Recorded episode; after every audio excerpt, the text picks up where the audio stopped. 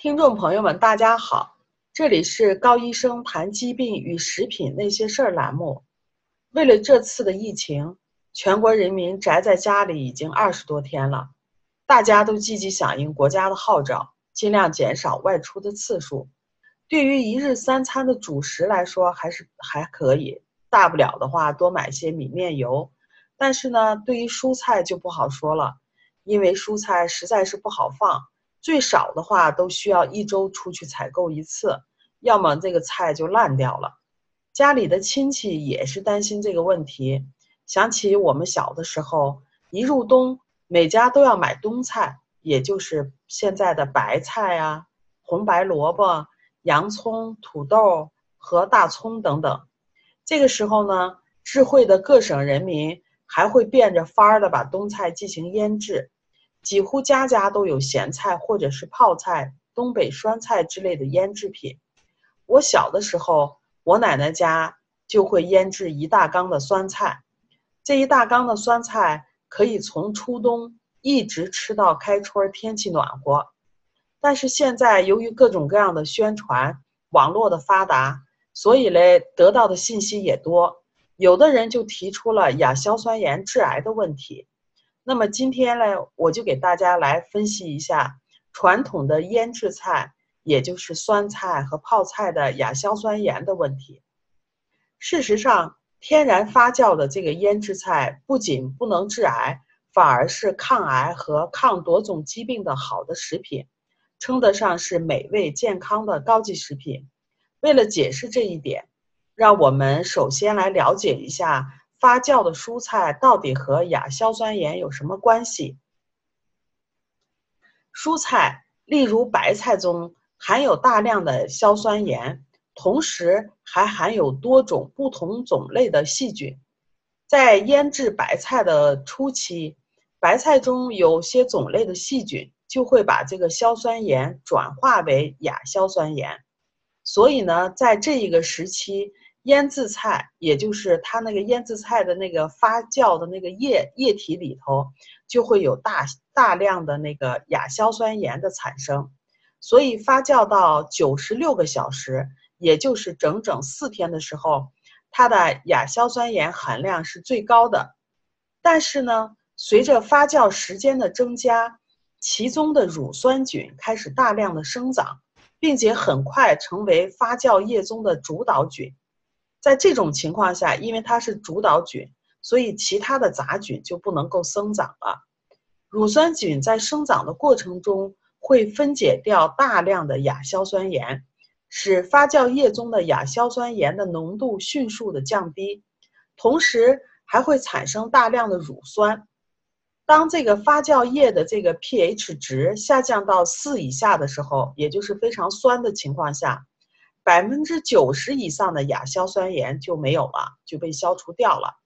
这个时候，就是说到发酵到二十天左右的时候，已经检测不出亚硝酸盐的存在。因此，在发酵后期到也就是成熟期的时候，根本就没有任何亚硝酸盐的问题。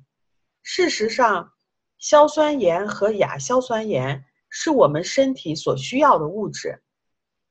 很多蔬菜中都含有大量的硝酸盐。当我们吃这些食品的时候，机体会把其中一小部分的硝酸盐转化为亚硝酸盐，机体就会利用亚硝酸盐来制造一氧化氮。一氧化氮这种物质对心血管系统的健康非常非常的重要，它是调整血压的物质。主要的这个机理的话，就是它可以舒张血管，降低血压，同时呢，它还可以杀死细菌呀、病毒呀、肿瘤细胞呀，还有抗炎的作用。我们的唾液、大肠和所有的组织中都有自然存在的亚硝酸盐。研究表明，直接导致癌症的物质实际上是亚硝胺。亚硝胺是亚硝酸盐和氨结合所产生的产物，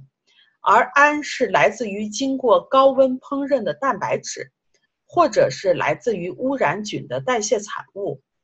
因为成熟的发酵蔬菜中几乎没有亚硝酸盐了，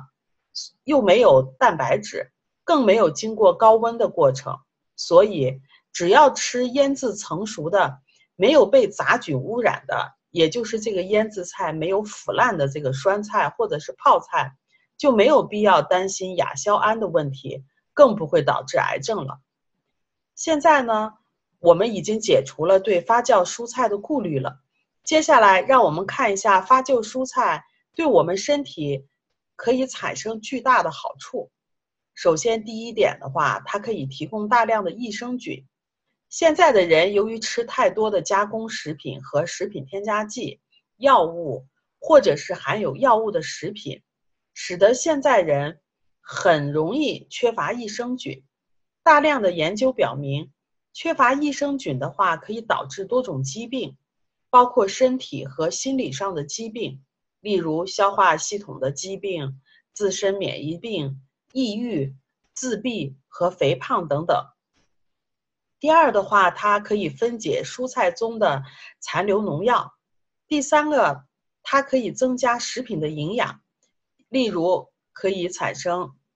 B 族维生素。还有维生素 K、脂肪酸或者是各种有机酸。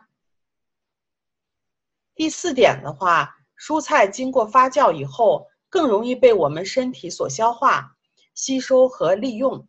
为我们身体节省了大量的消化酶和代谢酶。第五点的话，有利于体内微生物生态的平衡，抑制致病菌的生长，这样的话就会减少很多疾病产生的风险。但是这里值得强调的是，我们只有吃传统腌制的蔬菜才是安全的，才能为身体提供大量的好处。对于市面上所销售的酸菜，如果你不了解其制作的方式，最好的话还是要自己发酵。说了这么多，不知道大家对吃传统的腌制菜还有顾虑吗？好了，这里是高医生谈疾病与食品那些事儿栏目。我们每周一更新，敬请期待。我们也有微信群，感兴趣的朋友的话可以搜索 “ARNA 加拿大营养师公开课